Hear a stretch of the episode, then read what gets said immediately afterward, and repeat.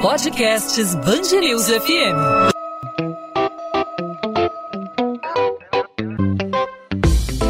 Dois às 20, com Maurício Bastos e Luana Bernardes. Oferecimento Cultura Inglesa. Inglês com cursos ao vivo pela internet, que incentiva, desenvolve e move você.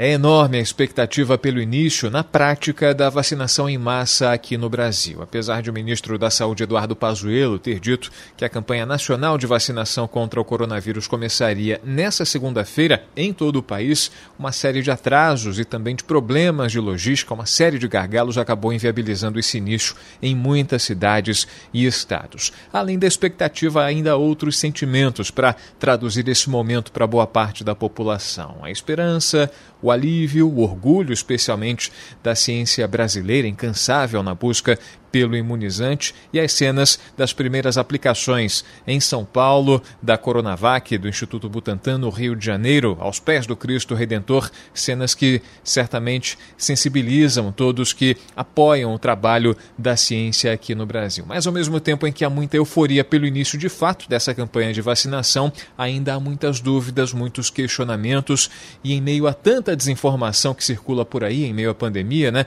estimulada justamente por quem deveria organizar realizar campanhas de conscientização, de informação. A população ainda tem muitos questionamentos a respeito da imunização. E para tirar algumas dessas dúvidas, a gente vai conversar com o virologista Rafael Varela, professor associado do Instituto Biomédico da Universidade Federal Fluminense. Professor Rafael, obrigado por aceitar nosso convite aqui na Band News FM. Seja muito bem-vindo. Eu que agradeço a oportunidade. Professor Rafael, vacinas chegando, mas a pandemia ainda não acabou. É importante ressaltar essa, essa, essa situação, esse fato. Né? Muita gente acredita que a vacina, o fato de começar o processo de imunização, significa que é, dentro em breve será possível tirar as máscaras, ficar mais próximo, acabar com o distanciamento social, colocar, jogar por alto o isolamento. Ah, por quanto tempo o senhor imagina que a, a, a, essa, essas medidas devem continuar em prática? Prática até que a população seja imunizada? Olha, Maurício, quem dera a gente pudesse é, abandonar isso tudo, né, e voltar à nossa vida como era em 2019, anteriormente, todo mundo se encostando, todo mundo se abraçando, todo mundo próximo. É, não dá para dizer ainda, né, não dá para suspender nada ainda né, do que foi acordado né, em função da pandemia. É, essa fase de vacinação inicial ela vai ser muito precoce, né? São pouquíssimos grupos que vão ser atendidos nesse primeiro momento. Né? Ainda há, um, como você bem falou, né? Um, uma questão toda logística né? de produção, de importação, que impede uma vacinação em massa da população. Né? Então, isso ainda vai, vai precisar de tempo para a gente alcançar.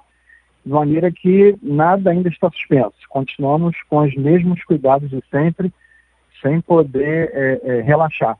Né? A gente percebeu, por exemplo, né, que a pandemia ela estava cedendo, né, mais ou menos no meio do ano, e em novembro a gente teve um aumento de casos absolutamente assustador, né?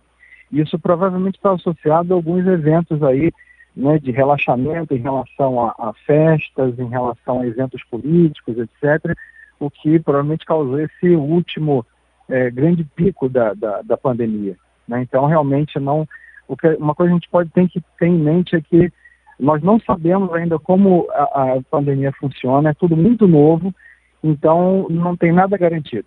Professor Rafael, a população ainda tem muitas dúvidas, né? Inclusive a gente ouve os questionamentos por aí no transporte coletivo, na família, nas reuniões de família, né? Por exemplo, eu ouvi ontem da minha filha, né, acompanhando o noticiário eh, na televisão e no rádio, falando da vacina, que a campanha de vacinação vai começar, e ela falou: "Mas eu ouvi falar que criança não pode tomar vacina". É por aí, existem grupos que ainda não foram testados. Há grupos que realmente não têm como serem vacinados nesse momento? Exatamente. A vacina elas foram é, inicialmente pensadas para grupos acima de 16, 18 anos de idade, né? Inclusive, né, você tem que realmente priorizar aquelas pessoas que estão ou na linha de frente ou que têm maior à infecção, né, como pessoas idosas, com comorbidade, etc. De maneira que se você tem as crianças que já têm uma proteção natural, vamos dizer assim, ou seja, ela desenvolve uma infecção muito mais branda, né, na média do que os adultos. Então, realmente, você tem que priorizar os grupos é, mais complicados, né, os grupos mais suscetíveis, e esse grupo você tem que cuidar. Né? Você conseguindo reduzir né, a circulação do vírus, você conseguindo reduzir a mortalidade, você conseguindo reduzir a morbidade, né, isso aí você já consegue alcançar o objetivo. Na verdade, as vacinas elas têm direcionamento para grupos né, específicos, grupos etários, né, é, é, grupos de risco. Então, as vacinas elas não são feitas normalmente para todo mundo. Elas são feitas para os grupos prioritários. Né? A partir do momento em que você consegue vacinar uma ampla fatia da população e consegue concentrar os esforços nessas populações de maior risco, você já consegue, com, com sorte, né, dando certo, uma boa imunidade de grupo. Né? E com isso você acaba então protegendo aqueles que não estão incluídos dentro da vacina. Esse é o princípio da imunidade de rebanho, inclusive. Da mesma forma que crianças, adolescentes até 16, 18 anos não podem ser vacinados por não terem sido testados, há também a restrição em relação a gestantes. Né? Não há ainda uma certeza sobre a efetividade da vacinação na, na, na, na nas gestantes, enfim, efeitos adversos. É, pois é, porque como a, a, o processo está sendo todo muito feito de maneira muito emergencial no mundo inteiro, você ainda não teve tempo né, hábil para mostrar as características da vacina no longo prazo, né? O, as suas potencialidades, os seus defeitos, os seus efeitos colaterais, inclusive. Então, como tudo está sendo feito com um, uma urgência muito grande, né, pela, porque a própria necessidade da situação pede, é, realmente são grupos que têm que ser olhados com muito cuidado. E esses grupos, especialmente gestantes, eles realmente é, precisa haver muito tempo ainda, né, muito teste para que você tenha segurança para mostrar que esse grupo poderá ser vacinado, né. A gente está conversando com Rafael Varela, virologista, professor associado de virologia da Universidade Federal Fluminense. Professor Rafael, a gente, antes, é, da, do, antes de, do, da virada do ano, né, a gente ouviu uma série de declarações, inclusive do presidente da República, falando da possibilidade de ah, tomar vacina pode até virar jacaré, enfim declarações que acabaram repercutindo mal e se voltando contra ele. É, e, há, e, há, uma campanha de desinformação, inclusive estimulando um movimento que não é de hoje, né, que é o movimento anti-vacina, que vem dizendo que a, a, aplicação da vacina pode gerar algum tipo de modificação genética, modificação no DNA da célula, que as próximas gerações podem ser as próximas gerações podem ser afetadas de alguma forma. É, isso é verdade? Até que ponto isso não, não corresponde à realidade? Enfim, há algum perigo de tomar a vacina?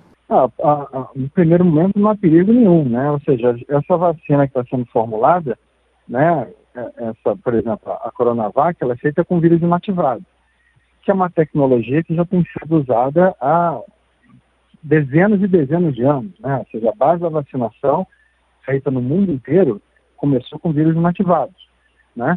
E tem outras tecnologias que estão sendo implementadas, como o uso, por exemplo, de RNA com, vírus, com, com vetores virais. Esses estão ainda em implementação, né? A primeira vez está sendo usado isso é, na população, no mundo.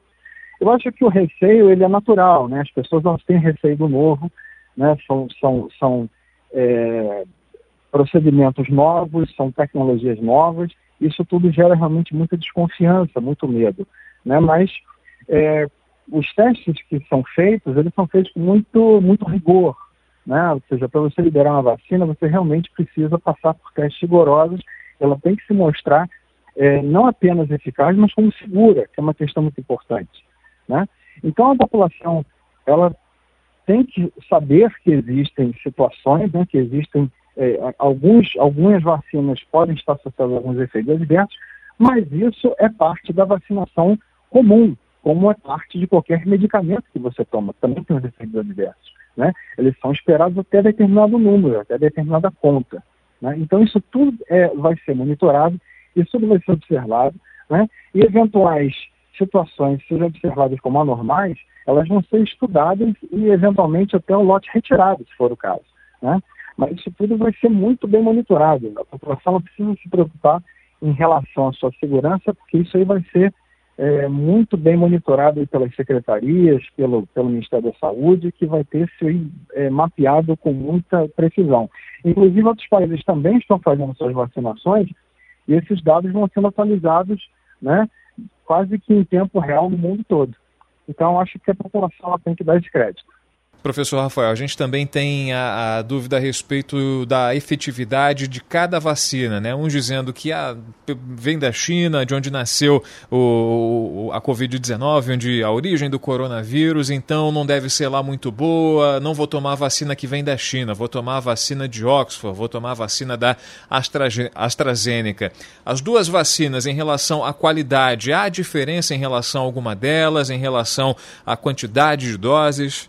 As duas são em duas doses, né, como tem sido aí a aplicação das vacinas para coronavírus, né, duas doses, com espaçamento em torno de duas, três semanas até um mês, dependendo aí do, do, do protocolo de cada uma.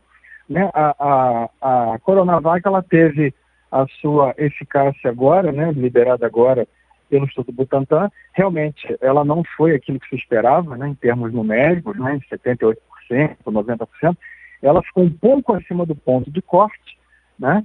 É, já a vacina de Oxford, ela aparentemente tem aí uma, uma eficácia em torno de 70%, né, que é superior. Ela, tá, ela mais ou menos bate com a eficácia da vacina para a gripe, né, e que é uma vacina interessante. Então, uma questão de a gente aguardar, né? O, o, uma das questões mais importantes da vacina não é exatamente você é, impedir que o sujeito seja infectado, porque muitas vacinas muitas vezes não impedem isso, mas é você reduzir os casos graves, os casos significativos da doença. Esse é o ponto principal né, de muitas das estratégias vacinais que a gente tem hoje no mundo. Né? Então, se essas vacinas forem capazes né, de reduzir formas mais graves e, inclusive, reduzir transmissão do vírus, já vai ser um, um avanço muito grande, né, para que a gente consiga, aí, num, espero que em algum momento, né, essa, essa, essa cessação dessa pandemia, ou pelo menos a circulação do vírus né, a um nível pandêmico. Rafael Varela, virologista, professor associado de virologia da Universidade Federal Fluminense, professor associado do Instituto Biomédico da UF. Muito obrigado por aceitar nosso convite, por esclarecer algumas das dúvidas aí dos nossos ouvintes, dúvidas da população, dúvidas que são minhas, que são de quem nos acompanha aqui na Band News FM, aqui no podcast 2 às 20. Professor, obrigado mais uma vez, até uma próxima oportunidade. Espero ter ajudado aí. 2 às 20, com Maurício Bastos e Luana Bernardes. O primeiro lote de vacinas contra a Covid-19 no município do Rio deve durar quatro dias. A previsão é baseada nas 231 mil doses que a cidade do Rio vai receber nesse primeiro momento. Outras 221 mil vão ficar sob guarda do governo estadual para a segunda aplicação. O prefeito Eduardo Paz, no entanto, disse que vai conversar com o governador em exercício Cláudio Castro sobre a questão desse armazenamento. Em agenda nesta segunda-feira no Palácio da Cidade, Paz e o secretário municipal de saúde Daniel Sorans divulgaram detalhes sobre a campanha campanha de imunização no município. Paz também ressaltou que a vacinação não significa o fim da pandemia. A expectativa é de que entre os dias 19 e 23 de janeiro, integrantes de seis grupos prioritários sejam vacinados nos locais onde trabalham e onde estão abrigados. São eles trabalhadores envolvidos na campanha, idosos a partir de 60 anos que moram em 10 instituições públicas e privadas de longa permanência, como abrigos e asilos, assim como funcionários desses estabelecimentos, pessoas com deficiência a partir de 18 anos, moradores de abrigos e residências inclusivas, população indígena vivendo em terras indígenas, trabalhadores da saúde saúde que atendem diretamente pacientes com Covid-19 em leitos de CTI, enfermarias e emergências. O dia 20 de janeiro, feriado no município do Rio, vai ser um dia de maior intensificação da vacinação nesse primeiro momento. O secretário municipal de saúde, Daniel Sorans, alertou que a população não deve correr para postos de saúde, já que nesse momento não vai ocorrer vacinação nesses locais. A expectativa é vacinar até 2 milhões e 300 mil cariocas. Ao todo, a cidade do Rio deve ter 450 locais de vacinação e outros 236 pontos, como salas e drive-thru. Em âmbito estadual, o governo do Rio pode abrir mais de 3 mil pontos de apoio de vacinação em massa para a Covid-19. Shoppings, supermercados, escolas e até quartéis do Corpo de Bombeiros podem ser usados para a imunização. Nos shoppings, por exemplo, os estacionamentos podem virar grandes pontos de imunização no sistema drive-thru. O presidente da Associação dos Supermercados do Rio, Pablo Rossi de Queiroz, disse que 180 unidades de todo o estado estão prontas para serem utilizadas, mas antes devem ser vistoriadas pela Secretaria de Estado de Saúde. Saúde. Nessa segunda-feira, o secretário da Casa Civil do Estado do Rio, Nicola Michioni, garantiu que a distribuição das doses vai ser igual para todo o Estado. Representantes do setor privado e integrantes do governo do Estado assinaram um termo de cooperação nesta segunda-feira para dar início ao planejamento de pontos de apoio para a imunização. A Polícia Civil investiga as causas de um grave acidente envolvendo duas lanchas que deixou quatro pessoas mortas neste fim de semana em Angra dos Reis, na Costa Verde Fluminense. O condutor de uma das embarcações já prestou depoimento e testou negativo para o consumo de bebida alcoólica. Segundo o delegado de Angra dos Reis, Wilson de Almeida, o acidente pode ter sido gerado por uma indecisão no momento de quem deveria dar passagem para a lancha. A colisão entre as lanchas ocorreu próximo às ilhas de Paquetá. Entre os quatro mortos, três são da mesma família: uma criança, a mãe dela e a avó materna. Os corpos da avó Maria Cândida Pinheiro, da filha dela, Tatiana Godim Pinheiro, e da neta Luísa Pinheiro, de 11 anos, foram levados de Angra até o Memorial do Carmo, no Caju, zona portuária do Rio, onde foram velados e cremados nesta segunda-feira. O sepultamento da quarta vítima, Vânia Maria Ed, que era amiga da família, ocorreu no mesmo dia. Todas moravam no Rio e estavam passeando em Angra. Além dos quatro mortos, o acidente deixou seis feridos, entre eles o pai da menina, que já recebeu alta. A Marinha também abriu inquérito para apurar as causas do acidente, que será encaminhado ao Tribunal Marítimo. E a Marinha retoma as buscas pelos três pescadores que desapareceram no mar da Barra da Tijuca, zona oeste do Rio. Everaldo Rodrigues, Marcelo Silva e Pablo Henrique estão desaparecidos desde a última quarta-feira, quando saíram para pescar perto do quebra-mar, ainda durante a madrugada. Segundo a Marinha, até o momento, não foram encontrados indícios que ajudem a localizar a embarcação. 2 às 20. Ponto final no 2 às 20. O 2 às 20 é a Band News FM em formato podcast com os principais destaques do Rio de Janeiro, os principais assuntos da nossa cidade do nosso estado, disponível sempre a partir das 8 da noite nas principais plataformas de streaming de áudio, aí no seu tocador favorito de podcast, no seu celular ou no nosso site bandnewsfmrio.com.br. O assunto hoje foi vacinação. Finalmente começou um dia de muito alívio para a população, para o morador do Rio de Janeiro, um dia de muita esperança pela cura da Covid-19 e pela imunização completa, mas é bom destacar, é bom reforçar. A aplicação da vacina nesses primeiros momentos não significa o fim das medidas restritivas, o fim do isolamento, que as pessoas podem deixar de usar máscaras, podem relaxar um pouco mais na higienização. Todo cuidado é pouco, deve ser redobrado nesse momento em que os números de mortes estão crescendo, os números de casos confirmados de coronavírus também estão em alta, os leitos de hospitais estão com taxas altíssimas de ocupação, ou seja, não é hora de relaxar, o cuidado deve continuar sendo redobrado para evitar que esse número cresça ainda mais e que sejamos vítimas da Covid-19. Podcast 2 às 20 volta nessa terça-feira com muito mais para você. E claro, você pode mandar sua sugestão, fazer sua pergunta, fazer a sua crítica, a sua pergunta. Fique à vontade para participar. Comigo você fala pelo Instagram, no arroba Maurício Bastos Rádio. Fique à vontade para participar. Com a Luana Bernardes, que excepcionalmente nessa semana não está participando com a gente, você manda a sua pergunta, a sua sugestão, a sua participação pelo arroba Bernardes Luana. Luana com com dois N's. E claro, você pode participar também pelos perfis da Band News FM, não só no Instagram, mas também no Twitter, no Facebook, também tem um canal do YouTube, vários caminhos te levam até a Band News FM. É só procurar Band News FM Rio, tudo junto. A gente volta nessa terça-feira com mais um 2 às 20. Te espero, hein? Tchau, tchau.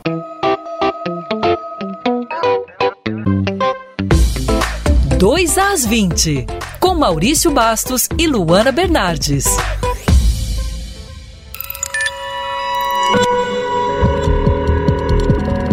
Podcasts Bangerils FM.